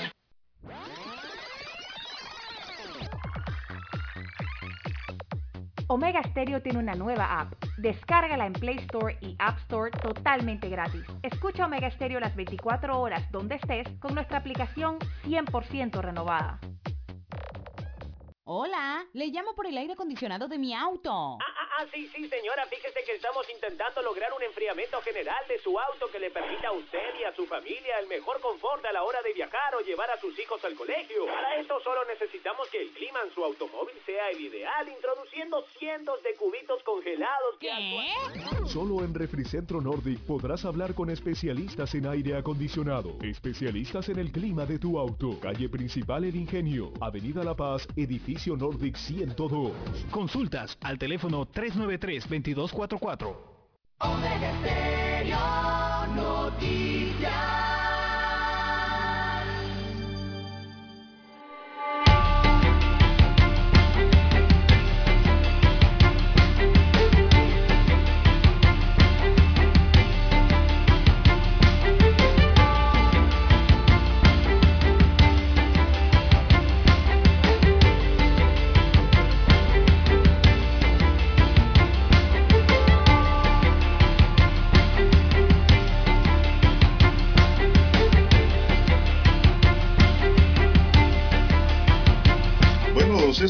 Continuamos. Son las 7, 5 minutos.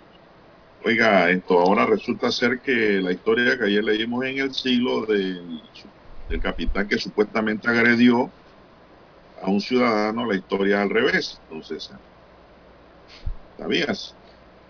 Por eso fue que aquí en este espacio ayer nosotros dijimos hay que darle oportunidad al descargo al uniformado porque aquí hay una sola versión.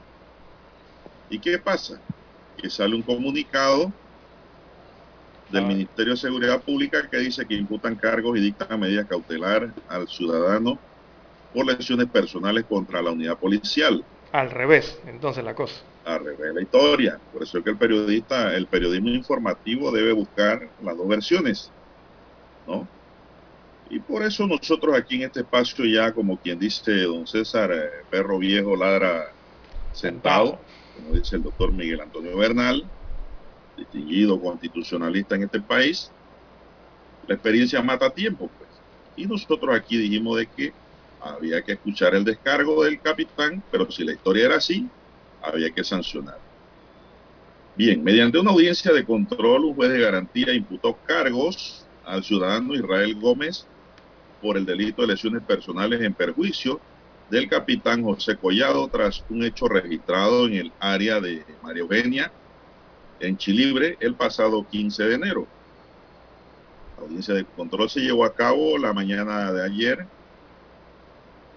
donde se decretó legal la aprehensión y la imputación de cargos. Además, se le dictó medida cautelar de reporte los 20, día 22 de cada mes. El ciudadano fue individualizado durante el proceso como el autor del hecho contemplado en el artículo 140 del Código Penal. La Policía Nacional como institución garante, dice la nota, y el orden constitucional y ciudadano reitera la no tolerancia de actos contrarios a lo estipulado en la ley 18 del 3 de junio de 1997 que rige esta institución muy respetuosa, dice, de los derechos humanos, no César. Ahora resulta pues de que este ciudadano fue el que agredió al capitán y el capitán reaccionó, lo agarró, claro, este era un capitán que no estaba barrigón, ¿no era? Este era un capitán que estaba fuerte, joven. Lo agarró y lo dominó y lo puso abajo. Entonces ahí le tomaron la foto y esa fue la que se publicó como que él estaba encima abusando del ciudadano. Pero no fue así. Y aquí me aclara una fuente también, Lara, que el capitán tenía el rostro golpeado.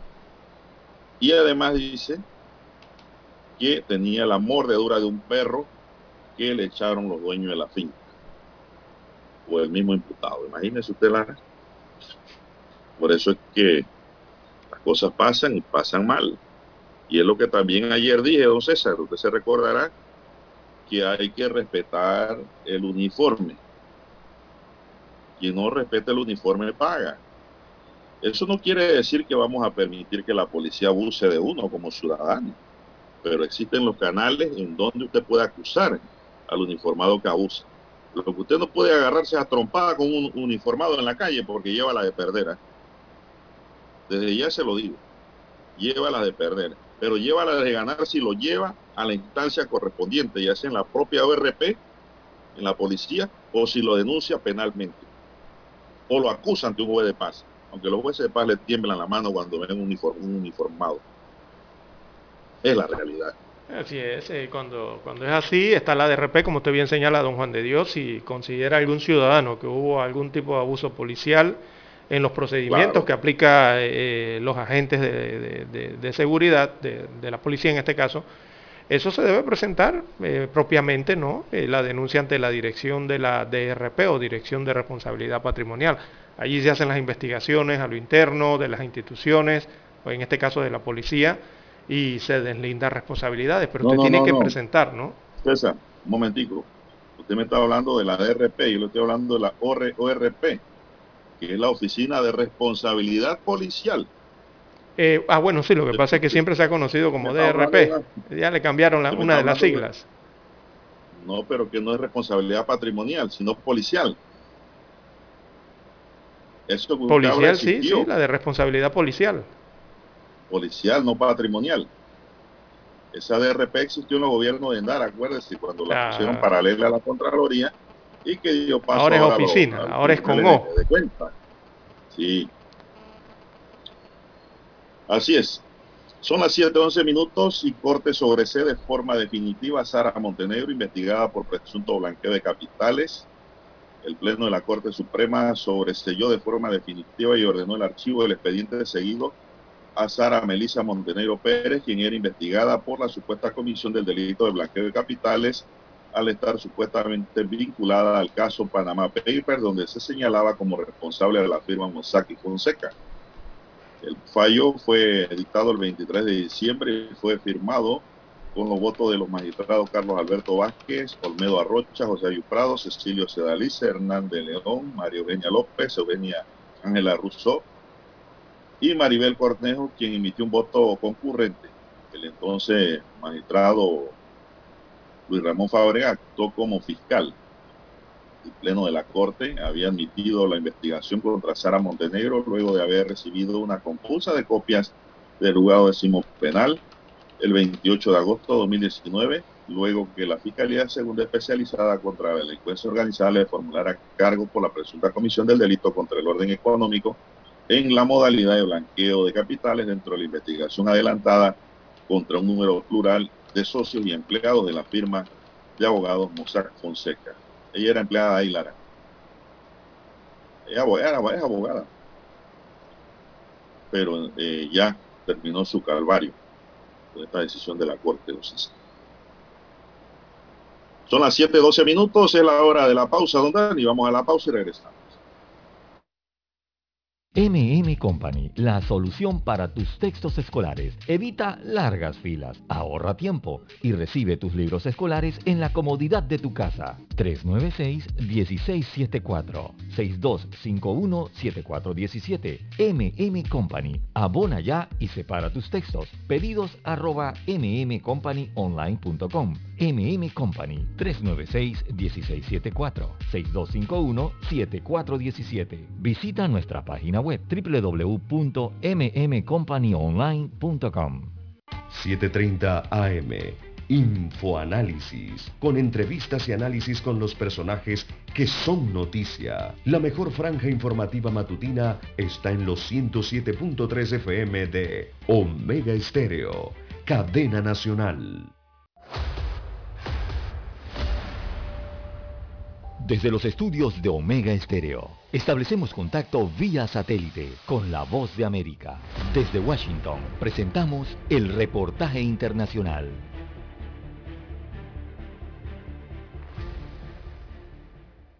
Autoridades estadounidenses continúan con la investigación del secuestro de cuatro personas en una sinagoga en Texas que terminó con la muerte del secuestrador de nacionalidad británica que se presume enfrentaba problemas mentales. Malik Faisal Akram, británico y de 44 años, viajó hasta Nueva York hacía dos semanas y según las autoridades estadounidenses habría adquirido el arma que días después utilizó mientras sembraba el pánico durante las horas que duró la toma de rehenes. El atentado acabó con su vida luego que fue abatido a tiros por la policía estadounidense para posteriormente liberar a todos los rehenes. A medida que se desarrolla la investigación, se irán esclareciendo los motivos que llevaron al secuestrador a tomar esta decisión, pero todo apunta a que su objetivo era conseguir la liberación de la neurocientífica pakistaní Afia Siddiqui, presa en Texas, donde cumple una condena de más de 80 años por haber intentado acabar con la vida de soldados y agentes estadounidenses. La policía británica ha informado que tienen en su poder a dos adolescentes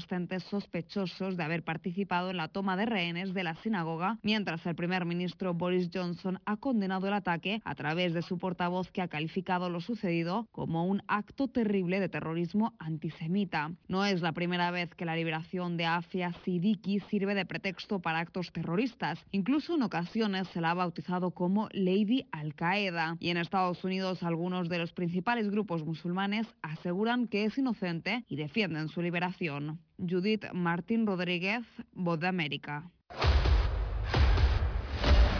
Escucharon vía satélite desde Washington el reportaje internacional. Para anunciarse en Omega Estéreo, marque el 269-2237. Con mucho gusto le brindaremos una atención profesional y personalizada. Su publicidad en Omega Estéreo. La escucharán de costa a costa y frontera a frontera. Contáctenos 269-2237. Gracias. Problemas de tierra, accidentes graves, reclamos a aseguradoras, incumplimientos de contratos, reclamos de herencias, todo asunto civil y penal, consulte al 6614-1445. Ahora contamos con el servicio de asesoría, confección de pliegos de cargos, impugnación y defensa en materia de contrataciones públicas. 6614-1445. Licenciados Juan de Dios Hernández Sanjur y Belkis Hernández Díaz. Omega Stereo tiene una nueva app. Descárgala en Play Store y App Store totalmente gratis. Escucha Omega Stereo las 24 horas donde estés con nuestra aplicación totalmente nueva.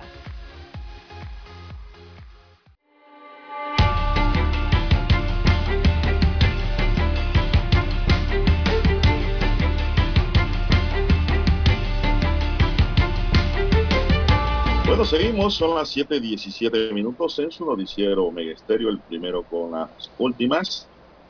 Como no, me pregunta un oyente, oiga, don Juan de Dios, gracias por llamarme don, pero no soy don. Dice, ¿y usted se acuerda el nombre de su maestra que le, le dio el reglazo? Yo sí, como no. Pero no lo voy a decir aquí.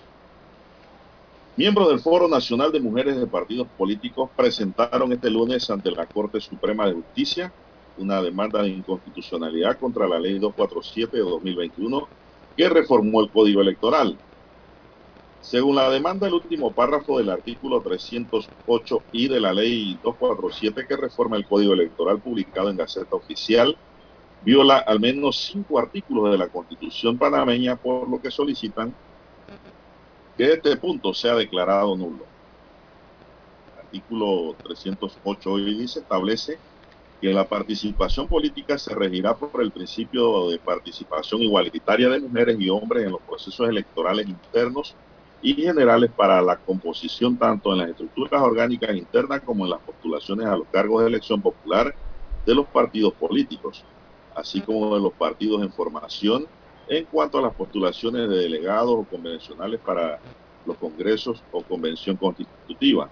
Toda postulación de precandidatos o precandidatas candidatos o candidatas estará compuesta por un principal de un género acompañada de un suplente de otro género.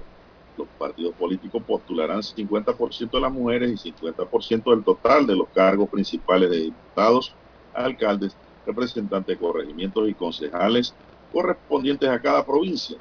En los casos en que la participación femenina de manera comprobada por la Secretaría de la Mujer del partido sea inferior a la paridad y participación establecida en esta norma, los partidos políticos podrán completarlo con otros aspirantes a los respectivos cargos. Vamos a ver en dónde está la inconstitucionalidad, porque usted lo lee así, que no ve irregularidad a prima facie.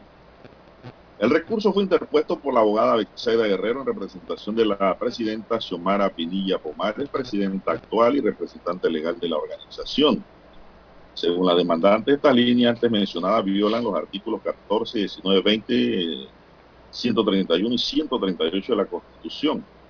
La abogada Guerrero, quien actúa como secretaria de la organización de FONOMOP, o sea, el Foro de Mujeres Políticas, manifestó que el recurso se presenta en atención al derecho de igualdad de las mujeres. El foro, siendo parte activa de la Comisión de Reformas, viendo el resultado aprobado en la Asamblea, no le queda más que recurrir a este recurso de inconstitucionalidad de una norma que cercena totalmente los derechos políticos de las mujeres, manifestó Guerrero. Pero no me explican aquí en la nota en qué consiste la inconstitucionalidad, ¿no, César? Sí, exacto. No aparece. Bueno, dice, aquí habló la señora Pinilla y dice, señaló que la lucha de Fonomop es histórica y no se puede ceder ante las permanentes amenazas de disminuir las capacidades políticas de la mujer lo aprobado en esta ley de mantener una válvula de escape sigue atentando contra la democracia del país. Este es un derecho que tenemos todas las mujeres y por el cual trabajamos como actoras en los partidos y dentro de la sociedad. Este derecho a elegir y ser elegida se debe respetar, enfatizó Pinilla. Tampoco me dice don César en dónde está la inconstitucionalidad, pero yo supongo. ¿ah? Y, y, el artículo yo de supongo y el, dónde está. y el artículo de- del código, el, el que fue aprobado en la asamblea, lo tiene allí en primer, segundo párrafo, ¿no? 308, 308i. Creo que ellas están atacando, y esto lo es de mi cuenta, ellos no lo han explicado ni lo veo en la nota de la estrella de Panamá, pero la norma dice, en los casos en que la participación femenina de manera comprobada por la Secretaría de la Mujer del partido sea inferior a la paridad y participación establecida en esta norma, los partidos políticos podrán completarlo con otros aspirantes a los respectivos cargos. O sea, o sea, simplemente si no se presentan o no, no hay postulación, si no se presentan a participar, pues. Es lo que, lo que básicamente quiere decir ese artículo. O sea, hay una cantidad de cargos a elección popular fijos eh, en cada elección. Entonces de esos cargos hay igualdad y paridad de género. Eh, les dan igual participación, por lo menos hasta del 50%, ¿no? que es la mitad. Pero el detalle está en que si no llenan o no van a participar, no llenan los requisitos, no van a, postularse, no se presentan eh, esa cantidad de género femenino en el 50% de esos cargos, Entonces, ¿qué, le queda hacer al partido político? ¿Dejar los cargos, eh, digo, eh, así, vacíos? ¿O, o- o qué tiene que hacer? Tiene que llenarlos, don Juan de Dios. Bueno, pero yo, yo, yo lo que creo que la Corte va a tener que aclararle aquí la semántica, que es la que está en debate, Sí, porque sí. la norma te dice taxativamente otros aspirantes, y aquí estamos hablando de género, no están hablando de otras aspirantes.